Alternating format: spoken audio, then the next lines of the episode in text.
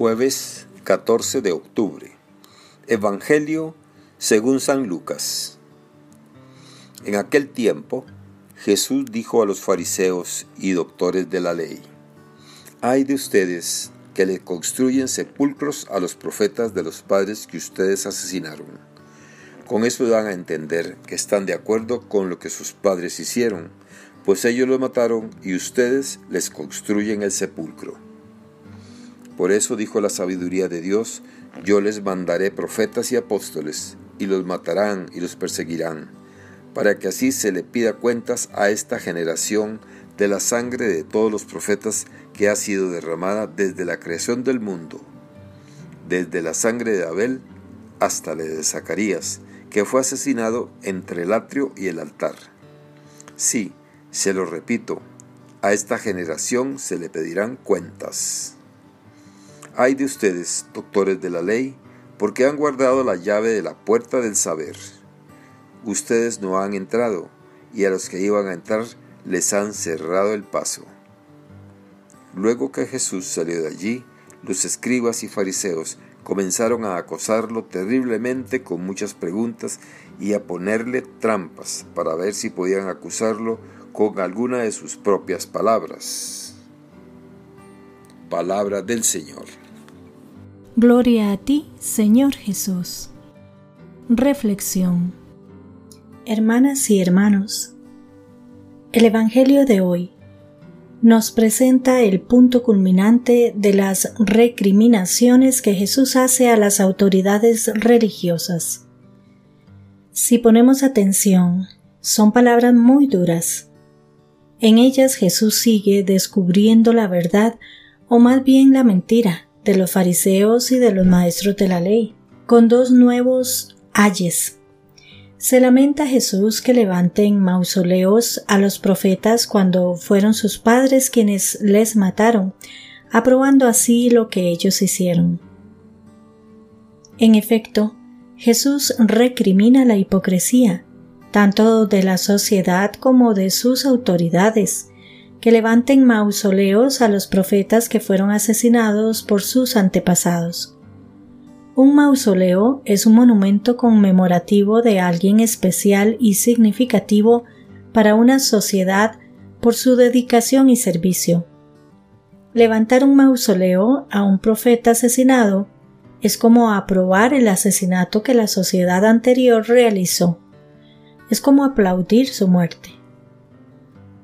Además de echarles en cara su hipocresía, Jesús les hace ver que se le pedirá cuenta de la sangre derramada tanto de los profetas como la de los apóstoles.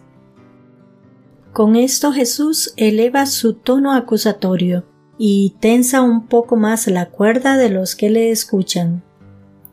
Por desgracia, la muerte de los profetas, de los que hablan en nombre de Dios, por parte del pueblo a quienes se dirigen es una constante en la historia religiosa que llega a su punto culminante cuando las autoridades judías matan a Jesús, al mismo Hijo de Dios, el que vino a ofrecernos las palabras de Dios sobre cómo vivir nuestra vida humana y alcanzar la salvación. Pero la historia también se repite hoy en muchos lugares. Cuando alguien, en nombre de Dios y a la luz de su palabra, deja al descubierto las hipocresías y los crímenes de nuestra sociedad, cae mal y es perseguido. La difamación, la descalificación, el acoso y tantas formas sutiles de persecución son frecuentes hoy. Y no nos vayamos muy lejos.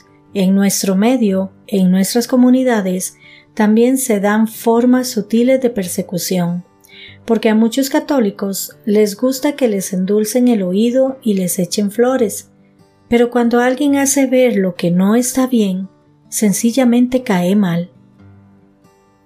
También Jesús recrimina a los maestros de la ley, porque se han quedado con la llave del saber y les hace ver que no han entrado al reino de Dios ni dejan entrar a los demás una acusación muy fuerte que nos hace ver que muchas veces no solo vivimos mal nuestra fe, sino que además, y por eso mismo, nos convertimos en piedra de tropiezo para los demás.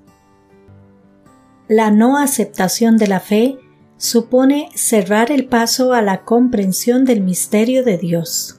Pero aquellos que tienen la misión de enseñar esa sabiduría quedan muchas veces al margen, no son capaces de comprometerse con la sabiduría que enseñan, no son coherentes, y Dios muchas veces queda oculto por falta de testimonio de los sabios. No dejan entrar al pueblo que quiere conocer a Dios. Se han apropiado de la sabiduría que lo muestra, no la viven y no dejan vivirla. A veces quitamos importancia al testimonio que podemos dar a la hora de hablar de Dios. Ya hemos desterrado la imagen de un Dios vengativo y lleno de ira, y hemos aprendido que Dios es amor y nos colma con su ternura. Sin embargo, nuestra actitud está lejos del amor y la ternura propuesta por Jesús de Nazaret con sus palabras y diálogos con los más desfavorecidos y sencillos. No hay coherencia entre lo que decimos creer y lo que vivimos. Las recriminaciones de Jesús, de alguna manera, también están dirigidas a nosotros. Pidamos al Señor que nos ayude a ser más coherentes en nuestra vida. Que Dios les bendiga y les proteja.